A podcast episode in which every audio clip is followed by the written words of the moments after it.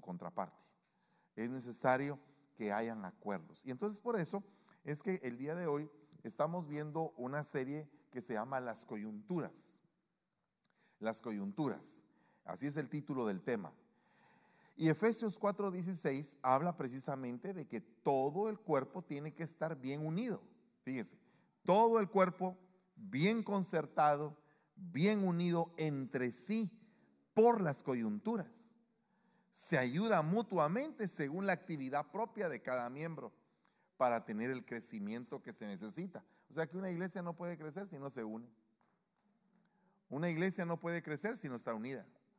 Entonces, si no está concertada, si no sabemos exactamente para qué sirve un hermano, para qué sirve una hermana dentro del cuerpo de Cristo, todos somos útiles, todos somos útiles. Hasta el miembro que uno piensa que tal vez no es tan notorio, precisamente ese es el miembro que se dedica a la oración probablemente para sostener un ministerio. Y puede hacer que su, que su ministerio no sea tan notorio, pero sí es muy fundamental. Entonces nosotros tenemos que ir viendo quiénes son nuestros hermanos, conocerlos. Entonces esta parte, unido entre sí, me parece algo bien hermoso. ¿Cuánto les gusta estar unidos? Aleluya. Vaya, mire pues, entonces acá hay un punto bien hermoso en esta unidad, porque no podemos estar unidos si no tenemos amor. ¿Verdad? Porque imagínate estar unido a otra persona que odias o que te cae mal. Qué terrible es eso. Vivir con alguien que a, una, a uno le caiga mal es doloroso, es cargoso. ¿Verdad? Entonces tenemos que pedirle al Señor que nos dé la sabiduría, el entendimiento, la prudencia, pero sobre todas las cosas que nos dé amor. Y dice la Biblia y sobre todas estas cosas, vístanse de amor. O sea que el amor es una vestidura. Que ese es el vínculo de la unidad. Cuando tú tienes una vestidura de amor y el que tienes a la par tiene una vestidura de amor, inmediatamente se unen. Eh, son fáciles para poder hacer un acuerdo. No están peleando. No están discutiendo a cada rato. Mire, hay hogares que todo el tiempo viven discutiendo. Por cualquier cosa se discute. O sea, como que parte de los miembros de esa casa viven de mal humor o, ya no se quieren, ya no se aman.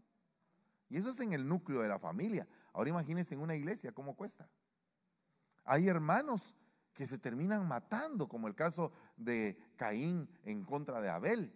Y hay hermanos en la vida real que odian a sus propios hermanos biológicos.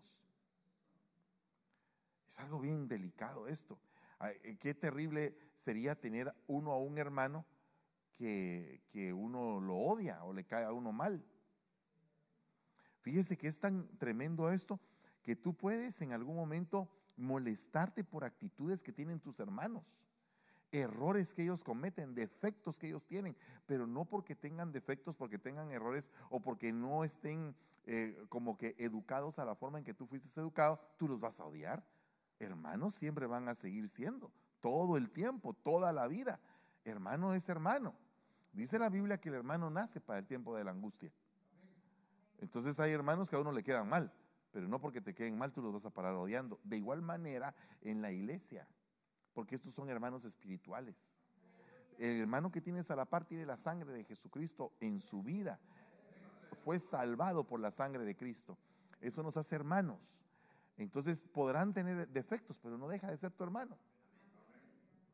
Esto es difícil de entender porque cuando dice la palabra que nosotros tenemos que eh, caminar unidos entre sí, dice que el cuerpo bien concertado y bien unido entre sí. Esa palabra unirse significa impulsar juntos. O sea, el original griego significa impulsar juntos. ¿Cómo haces tú para impulsar al que tienes a la par? ¿Cómo lo hace sentir que, agarre fuerza y que le entre a hacer lo que tiene que hacer?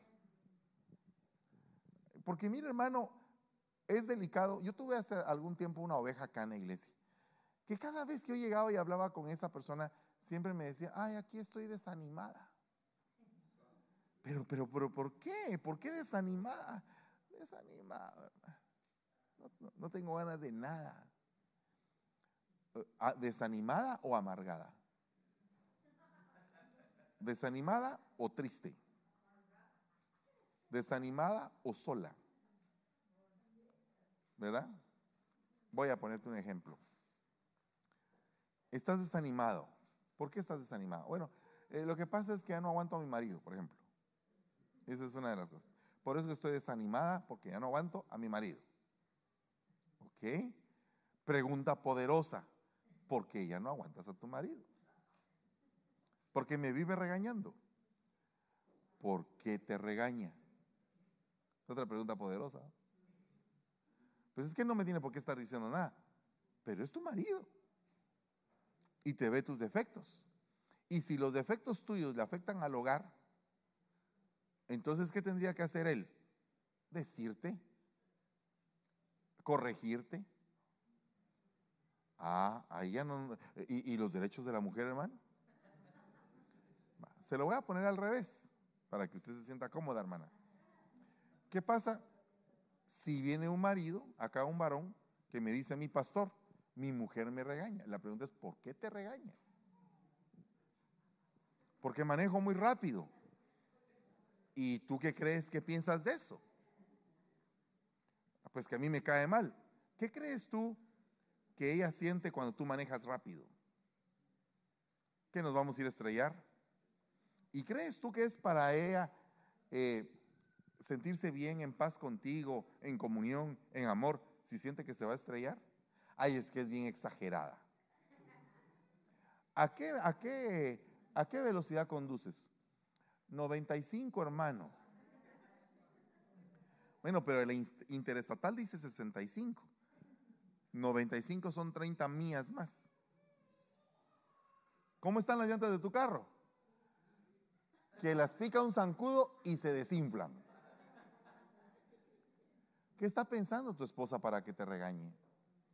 Y otras veces te lo he dicho con cariño. Sí.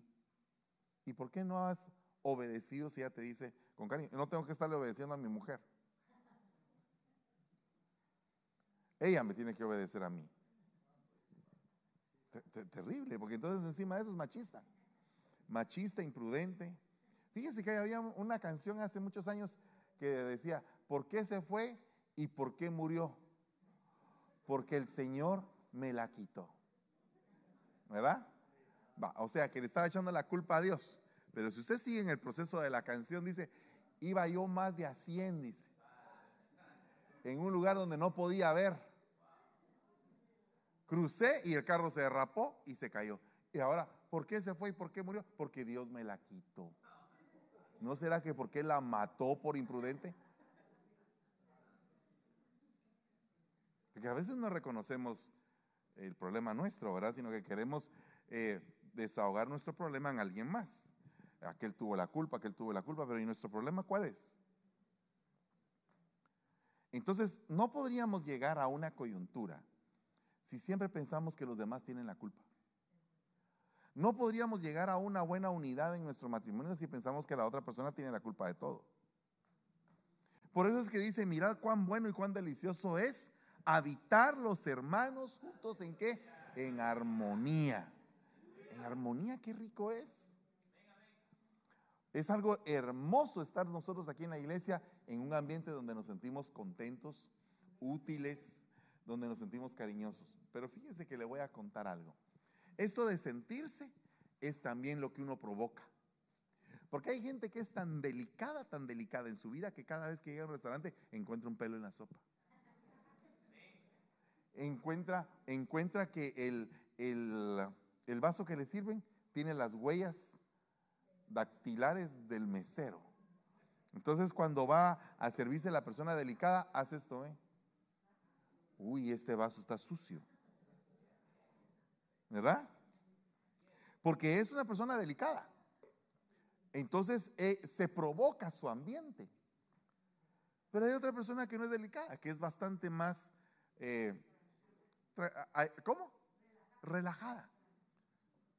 Entonces relaja a todos. Hay gente que solo de verlos lo tensa uno. No, de verdad. Uno está eh, en el escritorio pastoral y entra la persona y dice, ya, oh, ya, viene con cara de clavo, dice. Ya viene con cara de clavo, ya, ya viene, ya ahorita, ya sé. Y hay otra gente que cuando uno la ve, siempre la encuentra uno en el nivel, con una sonrisa y todo. Y entonces cuando uno entrevista a esas personas, ¿cómo te sientes en la iglesia? Ay, bien, hermano, mira que todo está excelente, cómo me siento de bien aquí en la iglesia y todo. Porque eso es lo que provocan. Pero una persona que en todo lo ve en forma de clavo, lo que se consigue es una ferretería. ¿Verdad? Porque todo lo va a ver en función del problema. De lo que no hay, de lo que hace falta, de lo que no sirve, de lo que otros hicieron. O sea, perdone hermano, no es así. Hay que cambiar nuestra manera de pensar. Mire, la realidad es que yo trabajé por mucho tiempo en una compañía que el departamento de servicio era quien tenía que darle soporte a lo que ventas vendía. Y muchas veces el departamento de servicio quedaba muy mal, hermano. Y, y, los que, y los vendedores quedábamos como mentirosos por los de servicio. Entonces era bien delicado. habían unos tunazos por decir, problemas serios. ¿Qué pasó con tal cliente? Dijimos que le íbamos a llevar la máquina el día 10. Es día 25 y la máquina no es entregada. Tiene 10 días de retraso. El cliente me ha estado llamando, ya no sé ni qué excusa ponerle. Que el barco se atoró, que eh, las máquinas se vendieron todas, que fue una oferta, que fue un rally, que, fue, que todo se acabó, que no hay nada. Que la guerra de Ucrania, no había sido la guerra de Ucrania que la futura guerra de Ucrania. No, hermano, no puedes estar tapándole los problemas a otro todo el tiempo. Entonces el problema es que eh, el manto de amor se desgasta en algún momento y entonces la persona tiene que analizar cómo va a poder recuperar lo gastado, porque el amor se tiene que alimentar. El amor se tiene que alimentar, se tiene que cultivar, es una planta, tiene que darse, tiene que haber entrega. Imagínese usted una iglesia donde todos es un problema, donde no hay una razón por la cual yo puedo estar porque a todos les caigo mal. Pregunta poderosa, ¿por qué les caes mal a todos? ¿Verdad? ¿Por qué llegaste a ser el cae mal? ¿Eras así al principio? No viera que no. ¿Y entonces por qué le, caes mal a tal persona? Porque le presté y no le he pagado. ¿Y por qué le caes mal a la otra persona? Porque el carro me lo, me lo vendió y, se lo devolví. ¿Y por qué, le, por qué a esa persona le cae mal? Porque me dio trabajo y le quedé mal con el trabajo. ¿Y por qué? Y Dios mío, entonces, ¿por qué les caes mal? Pues porque has quedado mal. Es una situación recíproca. Entonces, para alcanzar la unidad, tenemos que nosotros tener armonía, equilibrio. ¿Qué es lo que hace un policía cuando aquí, pues pone el alcoholímetro, pero en mi pueblo, como no hay para el alcoholímetro, le dicen a uno, ponete así, en equilibrio. Entonces, si el cuate yo, pero ni porque yo estoy cuerdo y no tengo mucho equilibrio, pero mira, Pero si al ponerse así, aquel se pone así, y así, ah, vamos al bote porque está alcoholizado. No puede tener equilibrio. Está ebrio, no está sobrio. Entonces una de las cosas que ayuda a estar en armonía es la sobriedad. ¿Qué es la sobriedad? Ser uno prudente en su comportamiento con los demás. Porque puede ser que al yo portarme de una manera imprudente, esté golpeando continuamente y me convierte en piedra de tropiezo para el débil. Entonces dice Juan 17, 20, mas no ruego solamente por estos, sino también por los que han de creer en mí por la palabra de ellos, para que todos sean uno como tú, oh Padre, en mí y yo en ti, que también ellos sean uno en nosotros, para que el mundo crea que tú me enviaste. Fíjate que el mundo va a creer la venida de Cristo, va a creer en Cristo a raíz de la unidad que encuentren entre nosotros. Ese es un buen testimonio.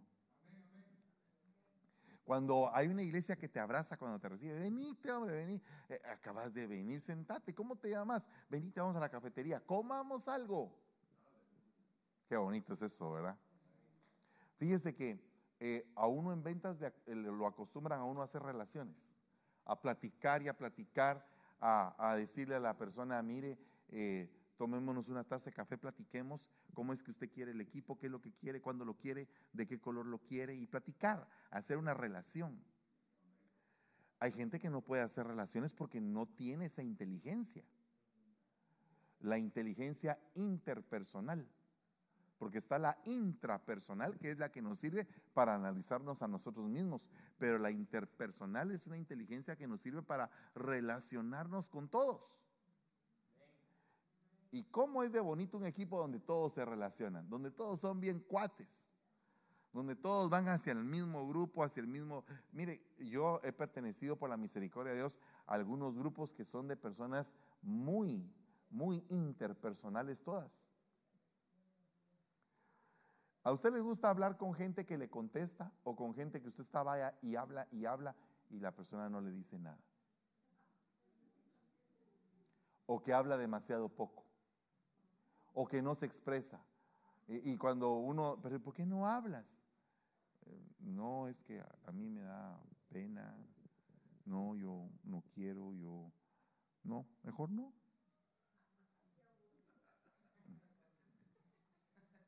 ¿Verdad? ¿Se ha topado usted con alguna persona así? Que, que como que uno tiene que usar una cucharita para sacar las, las palabras con cuchara de la boca. Pero tú qué piensas? Ah, todo bien. Pero, pero ya viste lo que está sucediendo. Sí. Pero, ¿y eh, tu opinión? Eh, todo, bien.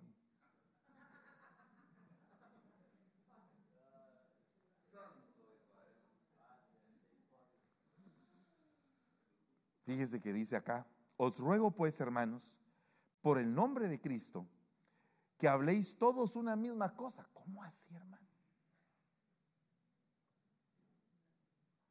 Que habléis todos una misma cosa y que no haya divisiones entre ustedes, sino que estéis perfectamente unidos en una misma mente y en un mismo parecer. Es que eso es algo impresionante, hermano. Una misma mente y un mismo parecer. Y todos hablando lo mismo. ¿Cómo se podría lograr eso?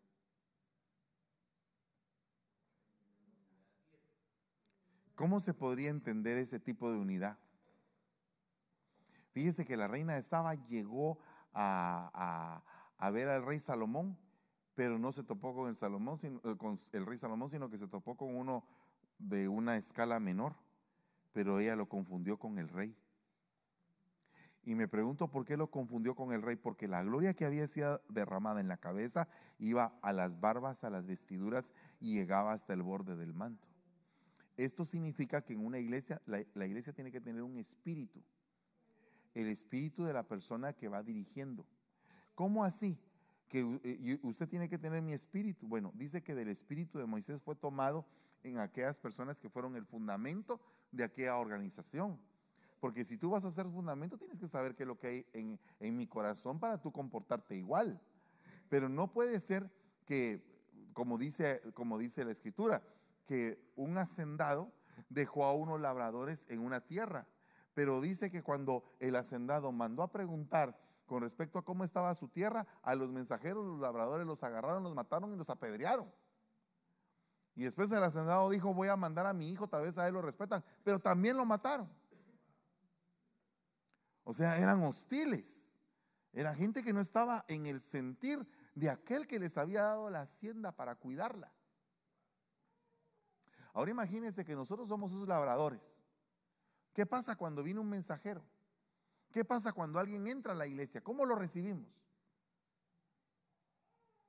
Entonces tenemos que hacer un poder coyuntural, un poder coyuntural donde estemos bien unidos.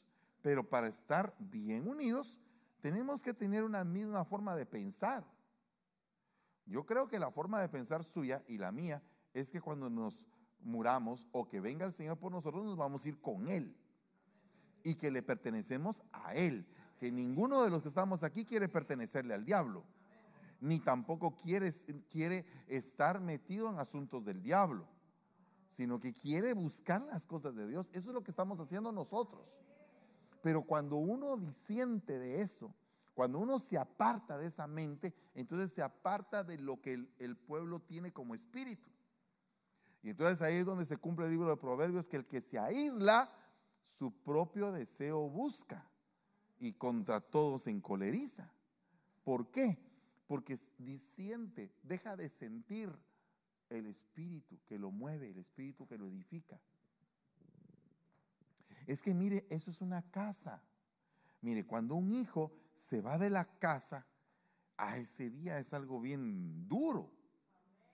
Porque uno dice, ¿será que va a regresar? Pero es que ya se fue. Y siente el padre un vacío en el corazón. Siente una angustia, un dolor. No sé, fíjese que ese tipo de dolores atacan todo lo que es la parte del abdomen. Entonces, eh, se va de la casa, pero no se va bien, se va en rebelión. Eso duele por el tiempo que has dedicado en la formación de tu hijo. Entonces, eh, por eso es que el padre del hijo pródigo no lo salió a buscar, pero hubiera querido irlo a buscar. Pero no lo salió a buscar para que extrañara el hijo su casa. Porque ahí es donde se iba a comprobar si aprovechaba y si apreciaba el pan que había comido en su casa. Es delicado esto. Pero, pero ¿cómo va a tener, cómo va a ser hijo si no piensa como el padre? ¿Me entiende? Eh, eh, por ejemplo, yo, dice el Señor, hablo lo que he oído de mi padre. Y ando por donde mi padre dice que ande. Entonces andaba en una perfecta eh, sujeción a su papá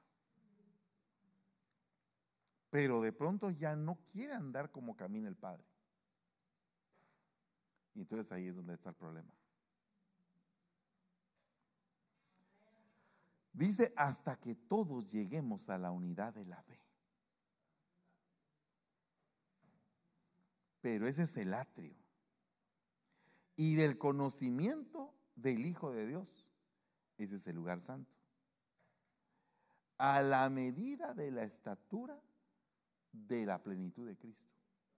Ese es el lugar santísimo. O sea que es un avance el que tenemos que hacer. La unidad de la fe solamente es el principio. Entonces, como todos, toda la iglesia no ha llegado a la unidad de la fe, por lo tanto se necesitan los cinco ministerios para poderla ir formando hasta que llegue a la unidad de la fe.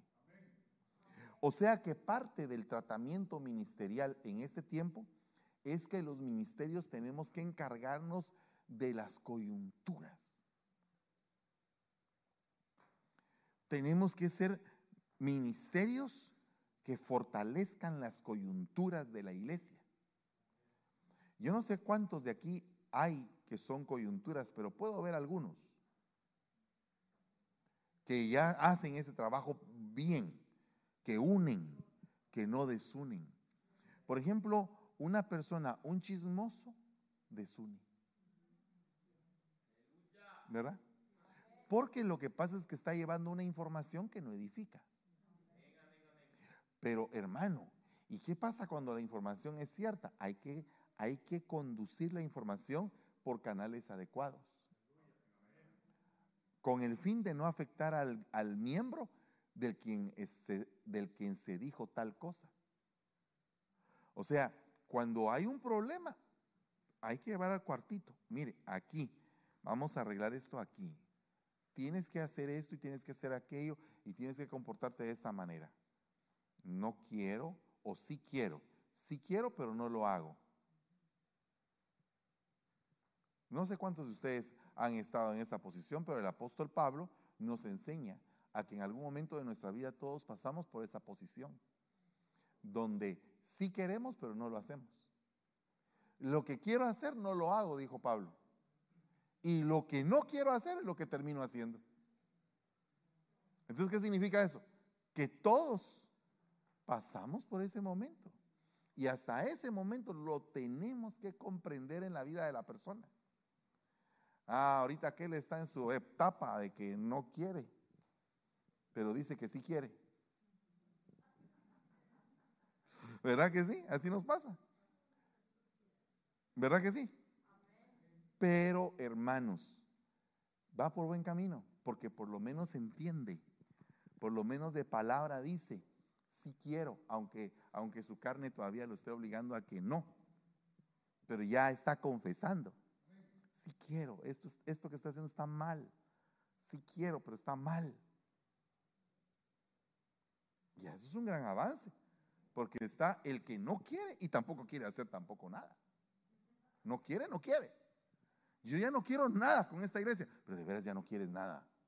No, ya no quiero nada, ya no quiero ni verlos. Ya me cayeron mal todos. Me largo. Uy, ese está más difícil.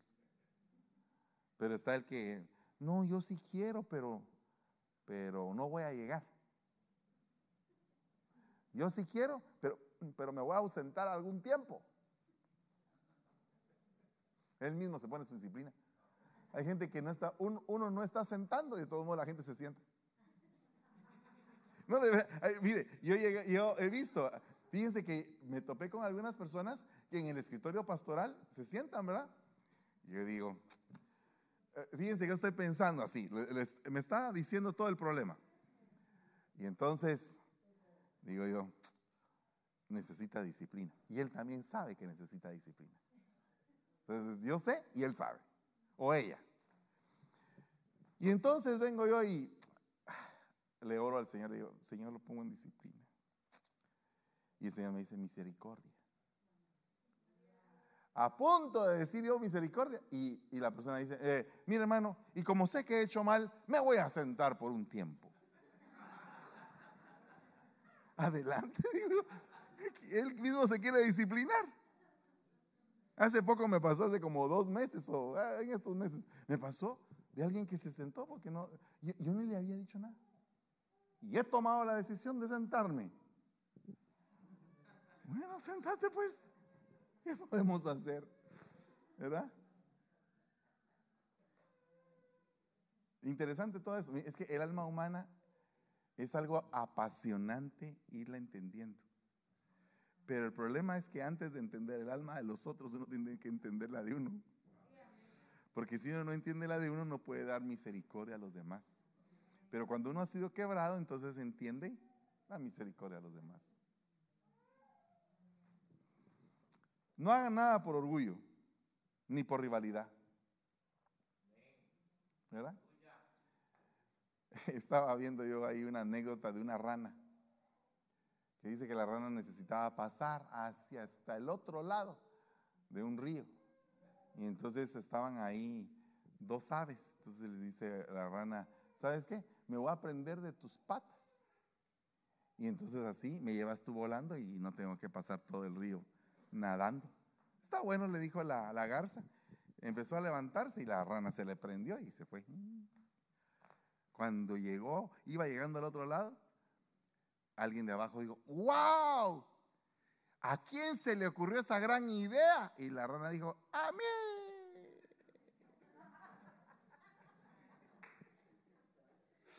orgullosa. A veces no necesitamos hablar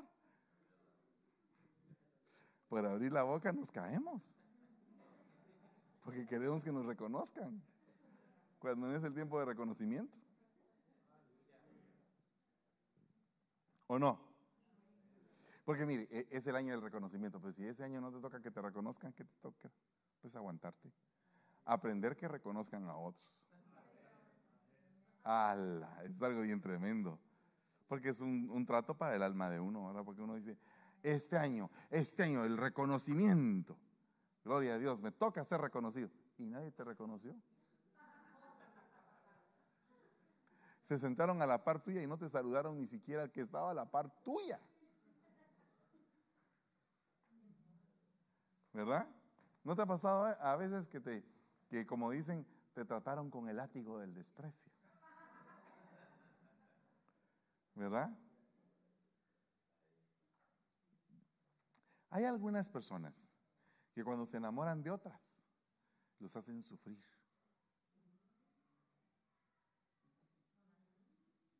¿Ah?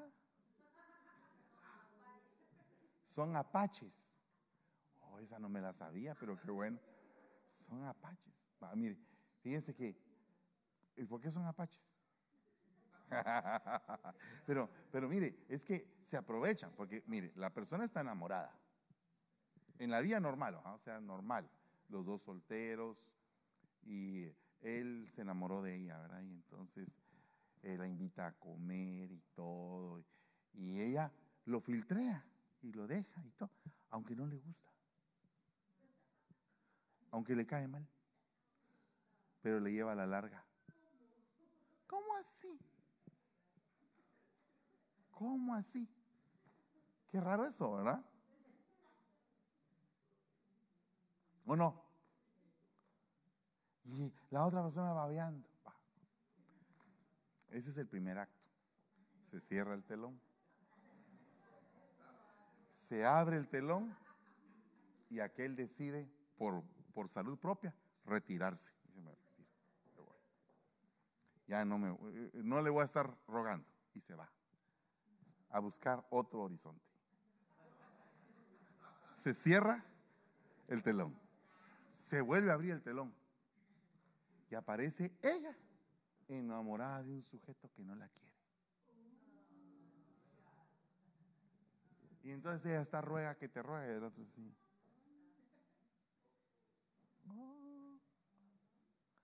Se cierra el telón. ¿Cómo se llama la obra?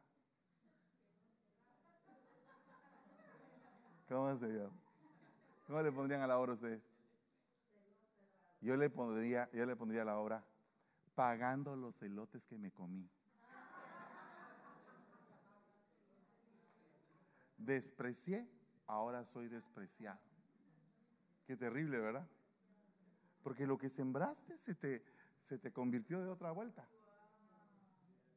Y entonces ahora que, se le está llevando el río que de veras está, pero así, así, colgada.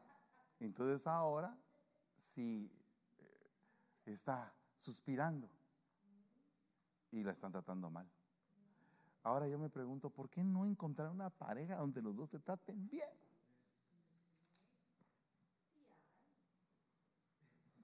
No, claro que hay. No, claro que hay. Claro que hay. Sí, fijarse.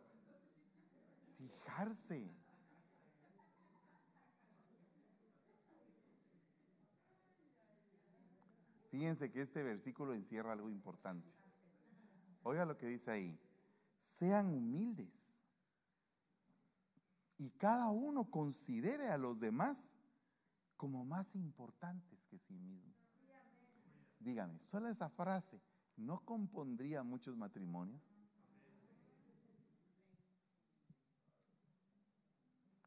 Eres más importante que yo. Y la otra persona, oh sí, ¿no te habías dado cuenta? Ah,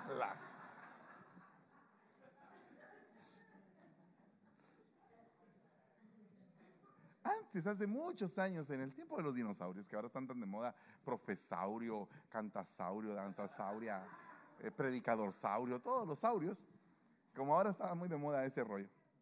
Entonces, en el tiempo de los dinosaurios, eh, se usaban ciertas cosas que ahora ya ya no se usan. Yo estaba diciendo ahorita, hace un rato, a una hermana, a Vilma le estaba diciendo yo, antes se acostumbraba a que los hombres se le declaraban a las mujeres. Ese era mi tiempo. Era bonito. Galantería y todo eso. Ahora las mujeres se le declaran a los hombres. Es raro eso. Es raro, ¿no cree usted? Es raro. Pero, pero a, a mí me parece raro. Ahora los jóvenes de ahora no. Son sus derechos. Ah, serenata, flores. Tiempos, buenos tiempos. Good times. Pero tiene que haber humildad para reconocer que la otra persona vale. ¿Verdad? Tiene que haber humildad para reconocer el valor de los demás. ¿Verdad? Por eso es que había un corito que decía, sin ti no podré vivir jamás. Y pensar que nunca más estarás junto a mí. Qué, qué, qué bárbaro, ¿eh? Este, para tirarse un tiro. Valga la redundancia. Un- con, una, con un banano, como dice la Zuli, ¿va? Entonces, es delicado. No hagas nada por egoísmo o por vanidad. Nada por emulación. Nada por vanagloria. No hagas nada por espíritu de competencia. Que no se haga nada con espíritu faccioso. No se haga nada por discordia. No dejen, de- de, eh, no dejen que nada sea hecho a través de la contienda. No hagas nada por ambición egoísta. Solo con eso ya tenemos para un seminario matrimonial.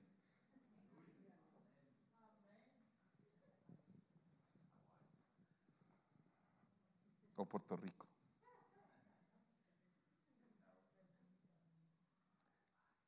¿Qué pasa con las coyunturas?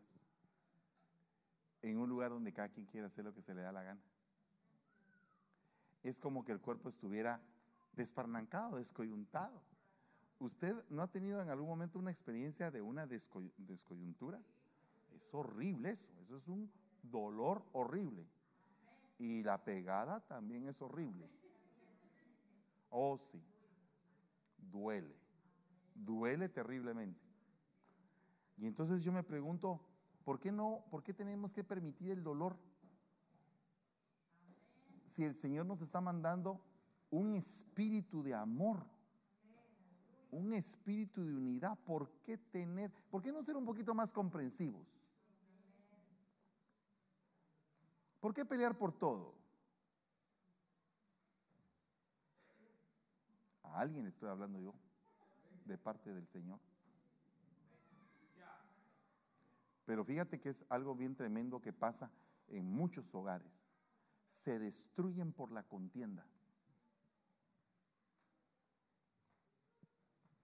Llega el hombre cansado en la noche y aquella tiene el Nuevo Testamento. Pero el Nuevo Testamento de clavos, no el de la Biblia.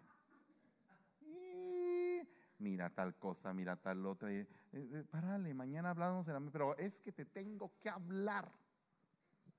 Pero ¿por qué ahorita? Mañana, tomorrow morning. Por phone.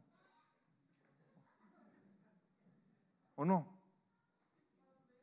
¿Verdad? Por teléfono mejor. Porque solamente ver la cara, la expresión, ah, ah, ay, te detesto, me caes mal, no te quiero ni ver.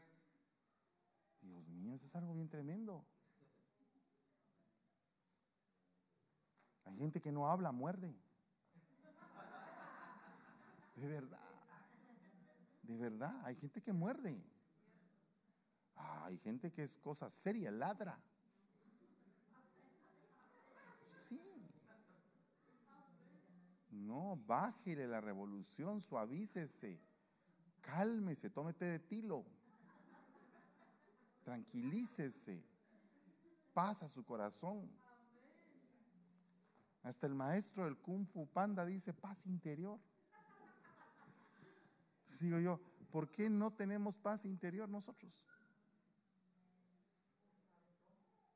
Si tenemos al Señor Jesucristo adentro.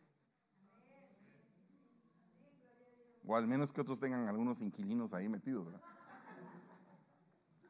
Y no manteniendo el vínculo a la cabeza, de la cual todo el cuerpo alimentado y unido por sus ligaduras y coyunturas, crece en aumento de Dios. O sea que eh, un hijo crece más rápido cuando obedece a sus padres que cuando no los obedece. Y me refiero a que crece en prosperidad. Un hijo es bien obediente, wow, es un lujo de hijo. Porque uno le dice, ¿sabes una cosa, mi hijo? Yo, por ejemplo, ahí, ahí tengo a mi hijo. Yo le dije al nene, le dije, porque para mí es el nene todavía. Le dije yo, mira, mi hijo, eh, cuando tengas 24 años, entonces ya habrás aprendido a tomar otras decisiones. Pero conforme tú vayas creciendo, las decisiones que vas a ir tomando van a ser cada vez más grandes, más fuertes, más comprometedoras. Entonces, si tú te tomas el tiempo para aprender sin tener que tomar esas decisiones tan rápido en la vida, te va a ir mejor. Porque cuando tú llegues, ya aprendiste y sobre lo que aprendiste, decides. No que a algunos otros nos ha tocado decidir sin haber aprendido. ¿Y cómo es de duro eso? Es mejor ir aprendiendo y después decidiendo. ¿O usted no, no le gustaría mejor haber aprendido antes de decidir? Usted no se lamenta de algunas cosas que dejó de hacer. Dice uno, ala, pero ¿cómo no estudié esto? ¿Por qué no hice aquello? ¿Por qué no me esforcé más? ¿Por qué no le entré con esto? ¿Cómo le duele a uno eso? Porque hay una etapa para cada cosa. Entonces en la etapa en que debes de estudiar, estudia. La etapa en que debes de tener hijos, tenlos. Pero hay algunos que andan como desfasados. Patojas de 20 años con viejotes de 80. Y el viejo está bien contento con la patoja de 20 años, pero ella solamente le habla del Nuevo Testamento.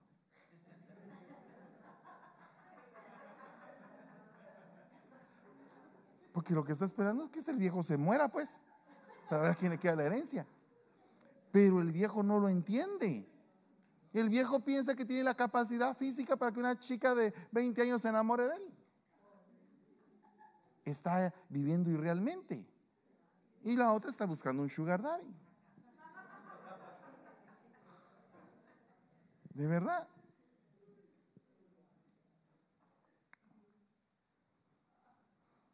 Coyuntura. Yo le he dicho a alguien, cuando se, eh, juntan dos personas de una edad muy, pero muy grande, ¿verdad? Digo, mira, es delicado porque vas a tener que eh, trabajar ya con una persona que no va a ser, digamos, tu compañera o compañero de vida por la edad tan avanzada que tiene. Tengo un caso de una chica que, tiene 30 años y él tiene 56. Digo, cuando tú tengas 40, él va a tener 66. Cuando tú tengas 50, él va a tener 76. En lugar de sacarte a Europa a conocer, lo vas a tener que sacar a solear.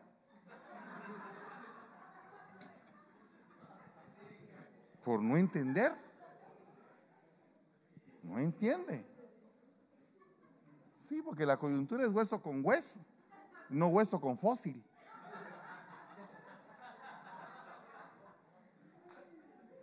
Pues, es que, pero es que a veces no lo entendemos, hermano. Uno tiene que ser muy explícito.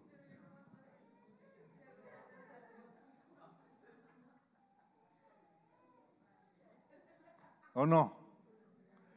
Dígame. ¿Estás en cierto, chaparrón? Diría alguien por ahí. ¿O no? O sea, tiene que ser una persona lógica. Bueno, después de todos los enojos, dice que las coyunturas se ayudan mutuamente. A la que lindo eso. Dice, así que los que somos fuertes debemos de soportar a los débiles y no agradarnos a nosotros mismos. Cada uno de nosotros agrade a su prójimo en lo que es bueno para la edificación. le pregunto, ¿qué se necesita aquí? ¿Cuál sería el elemento básico espiritual que se necesita aquí? Aparte de amor. Misericordia, pero más que eso. Paciencia. Tenés que soportar a alguien que te saque el quicio. Que no, que no avanza. Que te desespera. Cállate, cállate, cállate que me desesperas. Ya no te soporto, ya no te aguanto. No te puedo ni ver. Seguís haciendo lo mismo durante 40 años que te conozco. Delicado, ¿no? Delicado. Paciencia, soportarse. Porque el problema es que el crecimiento, hay un crecimiento corporal, físico, y hay un crecimiento espiritual y hay un crecimiento mental. ¿Verdad? Entonces la persona puede ser ya grandota y tener una mentalidad de siete años, ocho.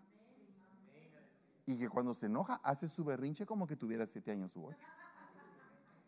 Y se tira al suelo y patalea y ¡ah! ¡Ah! Es que le está pasando. Tiene, tiene dos años. Ahí se quedó trabado. Hay que destrabarlo. Hay que hacer un desanclaje. Porque se quedó trabado en esa edad. Por cierto, ¿usted cuando se enoja, cómo se enoja? Se enoja con lógica, así espiritualmente hablando. Usted dice, Señor, controlo mi ira. ¿Verdad? ¿Cómo se enoja usted? Porque yo a ustedes, hay muchos de aquí que yo nunca los he visto enojados. Puedo decir hasta nombres. A Sarita nunca le he visto enojada. A Jackie Olmedo nunca le he visto enojada. Nunca. Siempre la visto sonriendo. Algunos otros los he visto medio bravos, otros los he visto descompuestos. Pero hay gente que es difícil de descomponerse, siempre se está riendo, siempre está contente, ah, qué alegre, que no sé qué. Hay unos que son demasiado alegres también. ¿Verdad? Sí, hay gente que es muy emotiva, es demasiado emotiva, que cuando lo ven a uno, ¡oh, la papa! Y de una vez te abrazan para matarte.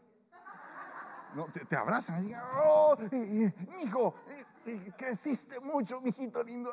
Ay, cómo, cómo duele amarte, ¿verdad? Porque, ala, es demasiado expresivo. Aquí tengo yo un hijo así que grandotote y cuando todavía no había crecido mucho en la fe y eh, me salía así en el parqueo cuando lo miraba yo, hijo, ah, hasta que, hasta que le encontré el modo de abrazarle la panza mijito, Dios te bendiga. Entonces ya él ya como que lo fue entendiendo poco a poco que casi que me ahorcaba. No, no, no le estoy cuenteando, de verdad. De verdad. Yo sé que usted sabe quién es, pero cómo lo amo. Es bien lindo él. Eh, tiene un, eh, es un hombre así con el corazón en la mano, ¿verdad? Bien bonito. Pero en aquel tiempo no podía controlar su fuerza. No se había dado cuenta que era Superman.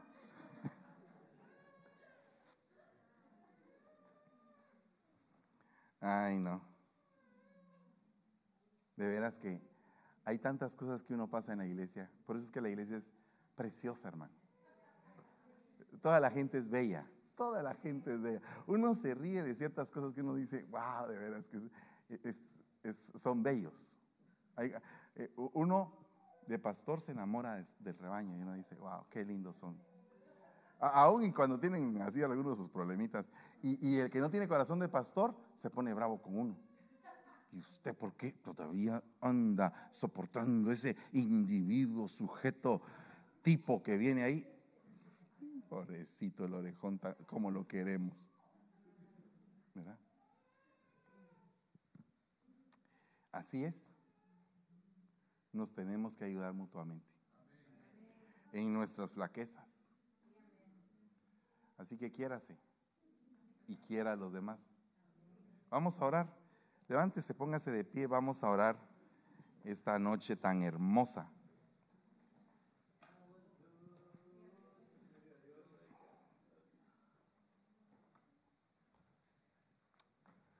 Gloria a Dios. ¿Cuántos tienen ya los elementos de Santa Cena? ¿Ya? Vaya. Entonces vamos a orar y vamos a santificar los elementos. Padre, en el nombre poderoso de Jesús, te damos gracias. Bendecimos esta noche y esta comunión tan linda que has tenido con nosotros. Te ruego que tu Santo Espíritu esté siempre ministrándonos, cambiándonos, limpiándonos y, y, llevándonos a la santidad. Porque tu palabra dice que la noche en que ibas a ser entregado, tomaste el pan y le dijiste a todos tus discípulos, tomad y comed todos de este pan, pues esto es mi cuerpo que será entregado por ustedes para el perdón de los pecados. Hagan esto en memoria mía, dice el Señor. Comamos del pan, hermanos.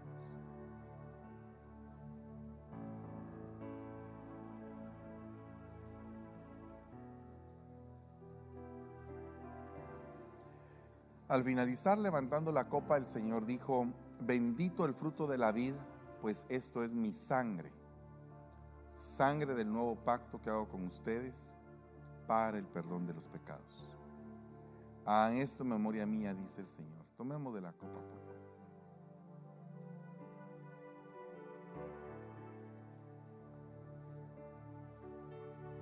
Señor, te damos gracias. Bendecimos tu santo nombre, dándote la gloria y la honra por siempre y para siempre. Gracias te damos, Señor, en el nombre poderoso de Jesús. Amén y amén.